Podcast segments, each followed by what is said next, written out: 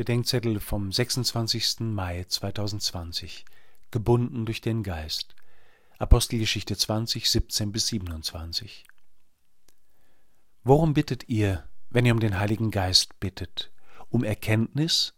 Und wollt ihr wirklich das ganze Ausmaß von Leid und Verwirrung in und um euch sehen? Um Rat?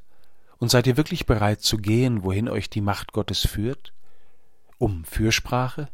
Oder besteht ihr nicht eigentlich darauf, für euch selbst zu sprechen?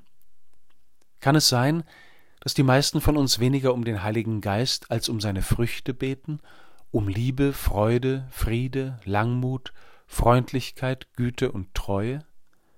Und beten wir nicht darum, dass auch die Welt um uns herum so sei? Nun ist sie aber nicht so.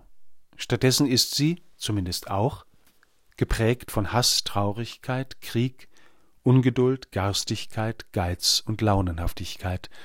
Und das zeigt sich besonders dort, wo die Liebe Gottes in die Welt kommt und auf die Welt trifft. Beim Abschied von den Ältesten von Ephesus spricht Paulus sehr nüchtern vom Heiligen Geist. Paulus wird vom Geist nicht in Freude und Trost geführt, sondern er zieht, gebunden durch den Geist, nach Jerusalem. Und was ihm der Geist auf dem Weg immer wieder sagt, ist, dass Fesseln und Drangsale auf ihn warten. Paulus wird vom Heiligen Geist auf einen Weg des Leidens geführt. Ich will, sagt Paulus, mit keinem Wort mein Leben wichtig nehmen.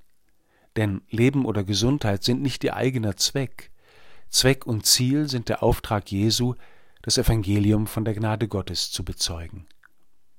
Wo diese neue Ordnung hergestellt ist, wo jemand, empfänglich für das Wirken des Heiligen Geistes, den Zweck seines Lebens erkennt und erfüllt, dort werden, auch im Leiden, die Früchte des Geistes überreich sein.